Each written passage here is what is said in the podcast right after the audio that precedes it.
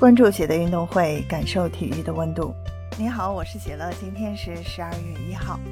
截止目前，世界杯已经有十支球队出现，其中阿根廷队最后一轮二比零击败波兰，顺利拿下小组头名，而波兰也以小组第二晋级十六强。在 D 组，澳大利亚爆冷，最终力压突尼斯出线。加上之前已经出现的巴西、葡萄牙、荷兰、塞内加尔、英格兰、美国和法国队，如今世界杯十六强仅剩下六个名额了。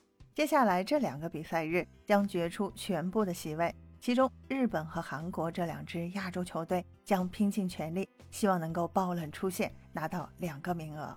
在此之前，伊朗战平对手就能晋级，结果输给了美国队，而沙特则技术不如人，败在墨西哥脚下。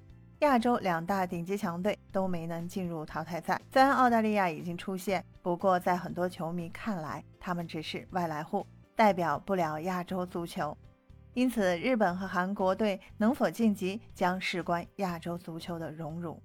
在一组，日本队最后一轮将对阵西班牙，而德国队则与哥斯达黎加交手。这一轮比赛，西班牙队的态度将决定日本和德国这两队的生死。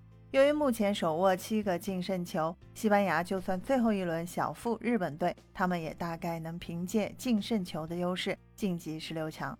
要是西班牙真的输给日本队，德国队可能就此被做掉，除非他们能狂胜哥斯达黎加。本届世界杯，德国队的进攻打得实在拉胯，虽然他们创造了不少机会，可惜就是把握不住。也许有球迷会说，西班牙敢放水输给日本。德国队就敢给哥斯达黎加做人情，不过这看起来只是一厢情愿，因为德国队只有赢球才能出线，他们肯定一开始就狂攻，而且重要的是，哪怕西班牙队输球，德国队也有希望。他们要是也能打进七球或以上，在净胜球上就有希望压过西班牙。因此，德国队肯定不会故意输球，把自己坑死。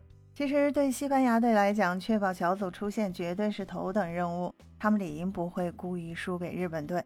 不过，要是真的输了，最终小组第二出线，当然是在德国队净胜球不够的话，其实结果更好，因为西班牙队将大概率在八进四避开强大的巴西队。当然了，这可能导致他们遇到葡萄牙队。不过相比之下，西班牙队肯定更希望打葡萄牙队吧？毕竟他们不久前才在欧国联击败对手。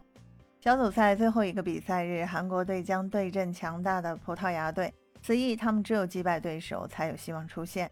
相比日本队，韩国队的希望更加渺茫，因为他们和葡萄牙队积怨太深，对手未必会放水。假如葡萄牙队全力出战，韩国队基本十死无生。不过比赛还没踢，日本队和韩国队就都还有希望，他们肯定也不会提前放弃，就像澳大利亚一样，赛前也没人看好他们爆冷。结果却击败了丹麦。足球比赛就是这样，只要中场哨没响起，谁都不知道会出现什么结果。希望日韩两强能争气，给真正的亚洲足球留点脸面。分享体坛热点，感受体育魅力。今天的内容你有什么想说的？欢迎在评论区给我留言。